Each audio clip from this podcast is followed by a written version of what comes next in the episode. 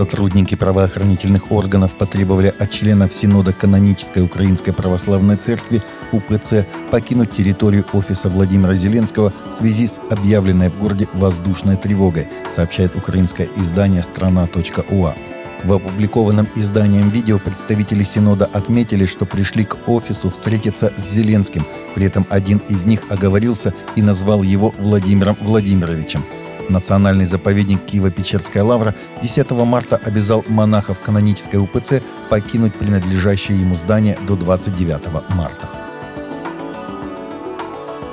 Всемирный совет церквей ВСЦ назвал действия украинских властей в отношении Киева-Печерской лавры направленными против церкви и заявил, что они вызывают серьезные вопросы в отношении соблюдения свободы вероисповедания – сожалению, такие действия, в том числе в отношении монашеской общины УПЦ Древней Киево-Печерской лавры, выглядят как направленные против самой церкви. Действия, предпринимаемые против УПЦ, вызывают серьезные вопросы в отношении соблюдения свободы религии или убеждений, написано в опубликованном сайтом организации заявлений генерального секретаря Совета доктора Джерри Пелая на английском языке. Полиция Израиля усилит свое присутствие в Иерусалиме в период священного для мусульман месяца Рамадан, который начнется в этом году 23 марта и совпадет с иудейским праздником Песах и христианской Пасхой. Об этом сообщает ТАСС со ссылкой на заявление полицейской пресс-службы.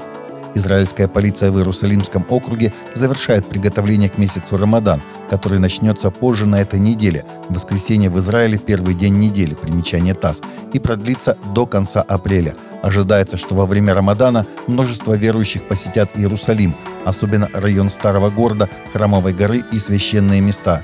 Цель этой подготовки – обеспечить свободу поклонения святыням при поддержании безопасности и общественного порядка, говорится в сообщении. Жительница Омдурмана, Судан, мать четверых детей, столкнулась с жестокими гонениями и потеряла детей после того, как рассказала родным, что верит в Иисуса Христа, сообщает The Christian Post. А Ватиф Абдалла Каки, 27-летняя мать четверых детей из Омдурмана, стала христианкой 27 января после того, как родственница рассказала ей о спасении через веру во Христа, сообщил источник, чье имя не разглашается по соображениям безопасности.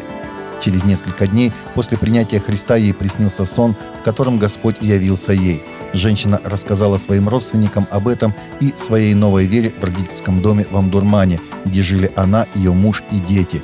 Муж пришел в ярость, пытался заставить ее отречься от своей веры, посадив на цепь, утверждая, что она сошла с ума. Он затем насильно отвез ее в психиатрическую больницу, где ей сделали неизвестную инъекцию и истязали током, сообщил источник. Составленном Open Doors списке стран, наиболее опасных для христиан за 2023 год, Судан занял десятое место. Христианское население Судана оценивается в 2 миллиона человек или 4,5% от общей численности населения в 43 миллиона человек. Пробуждение в Кентукки продолжается. Так, на очередное служение пробуждения собралось около трех с половиной тысяч человек, жаждущих Бога – на Руб-арена в Лексингтоне христианская миссия «Пульс Министри», занимающаяся служением для молодежи, провела собрание, на котором присутствовало около трех с половиной тысяч человек. Мы были поражены тем, как Святой Дух двигался и жизни менялись с надеждой на Евангелие, сказал представитель «Пульс» для «The Christian Post».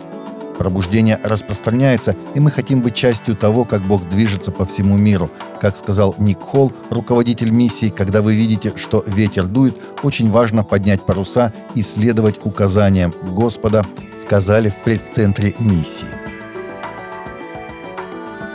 Таковы наши новости на сегодня. Новости взяты из открытых источников. Всегда молитесь о полученной информации и молитесь о страждущих.